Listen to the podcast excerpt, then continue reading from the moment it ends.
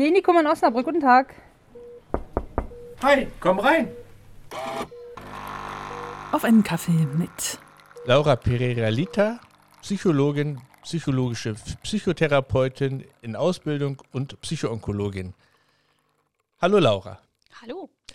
Wir haben uns beim letzten Mal ein bisschen über deine ähm, verschiedenen Titel, über deine Ausbildung, über den Unterschied zwischen Psychotherapie und Psychologin unterhalten. Jetzt geht es ein bisschen heute um das Private, um das, was Dr. Pereira Lita so ausmacht. Ähm, es geht ein bisschen um das Thema Feminismus. Dazu würde ich dich gerne was fragen. Ja, gerne. Du hast gerade ganz nett gesagt, Krebspatient, Krebspatientin.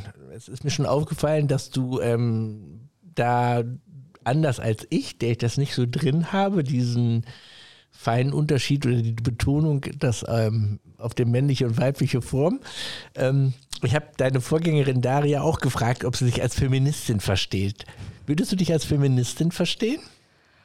Ja, weißt du, also ich bin eigentlich auch einer dieser Menschen, die sich sehr schwer darin tut, das so in den alltäglichen Sprachgebrauch zu übernehmen.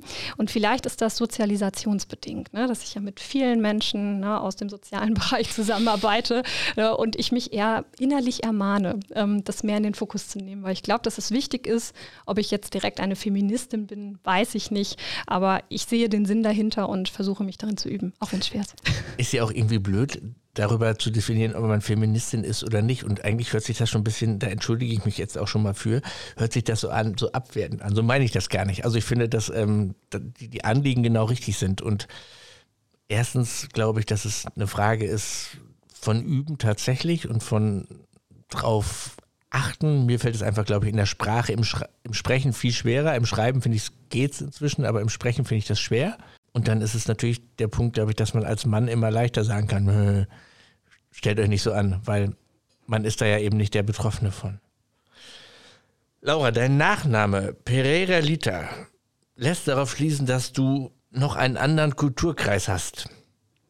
Naja, kennst. ich habe mir den geklaut, sag ich mal so. Ich habe den ja angeheiratet. Den wollte, das war eine gemeine Frage. Der Name kommt von deinem Mann? Der kommt von meinem Mann. Und dein Mann ist was für ein Landsmann? Mein Mann ist Halbportugiese. Also quasi war mein Schwiegervater Portugiese. Und Pereira Lita oder muss man das rollen oder wie spricht man das korrekt aus? Weißt du, ich habe aufgegeben, mir diese Frage zu stellen, weil ich bin nicht so gut in Fremdsprachen und würde das einfach eindeutschen. Und mein Mann macht es ebenso. Aber das heißt, portugiesische Wurzeln in deiner Familie oder in der Familie deines Mannes, so muss man genauer sagen, merkt man das? Hm. Also dadurch, man muss ja sagen, das ist ähm, nicht die Generation, die hier genau. in Deutschland lebt, sondern die Vorgeneration. Wir haben da Familie an der Algarve und es ist schön, wenn man dort in den Urlaub fährt.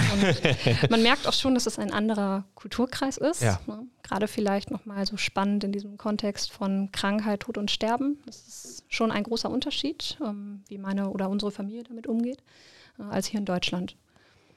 Kannst du das mal ein bisschen konkretisieren, was der Unterschied ist, wie man in Portugal mit dem Thema umgeht? Ja, auch das sind ja spannende Kulturfragen. Auch damit hat man sich in der Forschung viel beschäftigt, aber ich habe den Vorteil, das einfach live erfahren zu können. Und ich erlebe das portugiesische Volk oder die portugiesischen Menschen einfach sehr viel emotionsbetonter. Also ich finde uns Deutsche so, ja, ohne da jetzt alle über einen Kamm scheren zu wollen, so reserviert. Also allein eine deutsche Beerdigung ist ja sehr verhalten. Ändert sich ein bisschen, finde ich. Ändert sich ein bisschen, ja. Also das habe ich so aus persönlicher Erfahrung erlebt, ne, dass da sehr viel mehr Ausdruck passiert, sehr viel mehr ja, Emotionen. Ja, das fand ich beeindruckend. Ich meine, das erleben wir im Klinikum auch, finde ich. Ähm, wenn man auf der Intensivstation ist, ist es schon ein Unterschied, ob eine südländisch, südosteuropäische Nahostfamilie da ist und eine schwere Nachricht oder einen Tod zu betrauern hat oder ähm, eine deutsche Familie. Also schon, glaube ich, rein kulturell, dass es dann immer nochmal auf den Einzelnen ankommt. Klar, ist auch nochmal ein Unterschied, aber ähm, das, äh, da sehen wir natürlich nochmal die Unterschiede. Und manchmal merke ich auch, dass die, ähm, die Pfleger oder auch andere Angehörige, die da sind, von der Situation dann auch überfordert sind. Ähm, du als Psychologin, wie würdest du sagen, ist das eine Art des Ausdrucks, die gesünder ist, sag ich mal, ein bisschen provokant? Da würde ich ausdrücklich widersprechen. Also ich bin der Überzeugung, dass es sowas wie den richtigen Umgang oder den gesünderen Umgang nicht gibt. Auch das ist was, was mich mit meinen Patienten oft transparent bespreche, dass es eher darum geht, um den hilfreichen Umgang. Ja, und ich das sogar ganz oft erlebe, dass Patienten sagen, nee, ich verdränge meine Situation. Ich möchte das gerade einfach nicht besprechen oder thematisieren. Und dann sage ich, ja, ist das hilfreich für Sie? Und wenn dann kommt, ja, es ist keine Belastung, sondern eher meine Strategie, dann sage ich, super, machen Sie weiter damit. Sehr schön. Hast du ein Vorbild? Hm, ich wusste, dass diese Frage kommt.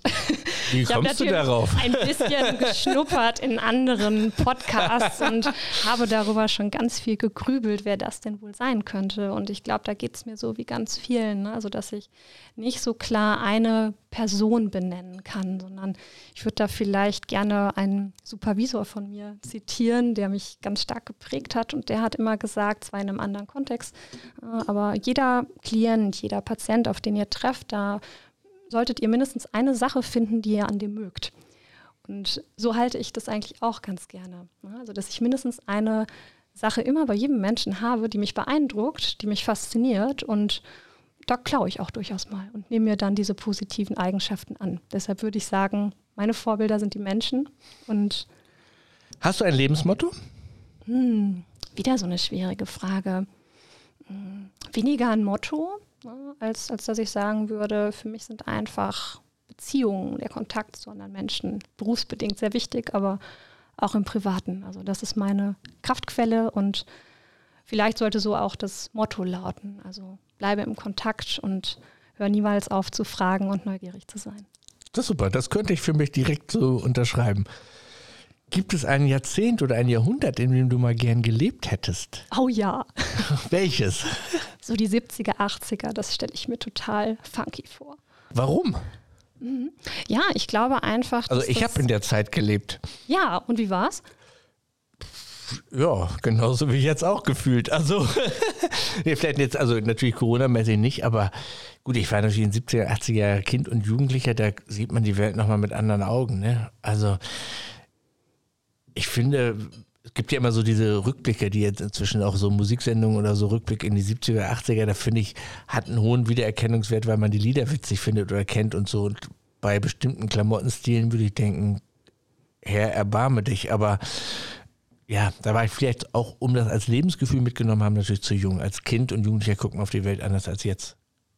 Ja, also mit Sicherheit, klar, kann ich nicht beurteilen. Ne? Also ich sehe das womit, ja immer nur. Womit deutlich wird, dass sie jünger ist als ich. Äh, ein bisschen. ne? Aber so, wenn ich das so im Fernsehen schaue oder mir Menschen davon berichten, dann kommt da so eine Lebendigkeit drüber. Vielleicht liegt das an der Musik, vielleicht liegt das an der Kultur, ne, die einfach diese Zeit geprägt hat. Und da hätte ich, glaube ich, einfach Lust drauf ich verbinde natürlich die, also die 70er kann ich, wie gesagt, kann ich gar nicht erinnern. Die 80er verbinde ich tatsächlich mit sehr unterschiedlichen Themen, jetzt noch, wenn ich nachdenke. Also natürlich hinten das am Ende der 80er die Mauerfall. Also das ist etwas, was mich ähm, auch nach wie vor, ähm, da reicht noch für jedes, jede Bild von damals reicht für Gänsehaut. Ähm, ich habe witzigerweise jetzt auch im Thema Klimawandel, denke ich immer an das Waldsterben. Auch ein klassisches Thema der 80er. Es war nicht nur Friede, Freude, Eierkuchen und Abrüstung war auch ein Thema. Kann ich mich auch noch sehr genau an diese Diskussionen und so erinnern. Mit wem würdest du gern mal einen Kaffee, einen Tee, ein Bier trinken? Ja, mit dir natürlich. Ja, alle. So. Und wenn wir mich noch mal außer vor lassen.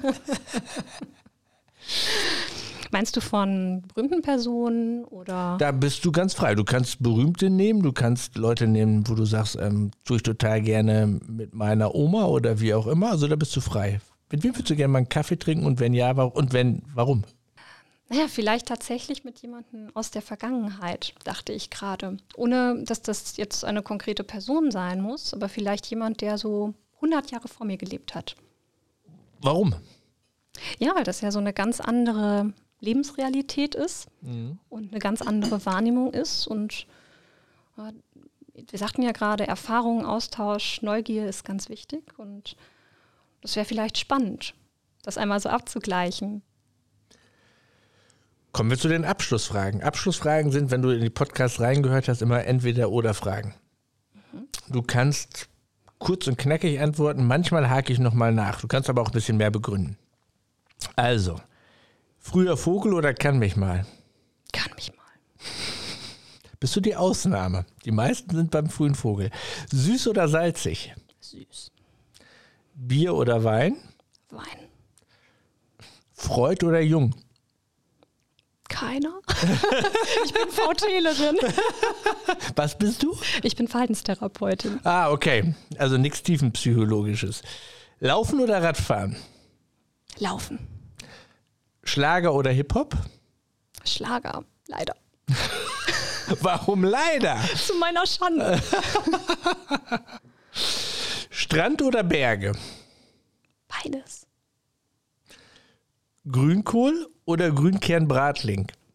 Letzteres. Oh. Wen würdest du gern hier mal hören? Hier in dem Podcast. Ja, Oh ja, da würde ich ja direkt mal meine Chefärztin, die Frau Dr. Petz, vorschlagen. das ist die Chefärztin auf der Onkologie. Ganz genau. Okay, werde ich mir notieren. Dann danke ich dir herzlich für das Gespräch. Du bekommst zum Abschluss ein Original, nur Unikat, nee, Unikat ist das falsche Wort, aber nur für Leute, die mit mir einen Kaffee getrunken haben, ein Original Kaffeebecher auf einen Kaffee mit. Ich hoffe, du erinnerst dich gerne an das Gespräch und wir sehen uns demnächst sicher auf einen Kaffee nochmal im Klinikum. Bis dann. Tschüss. Danke dir. Tschüss.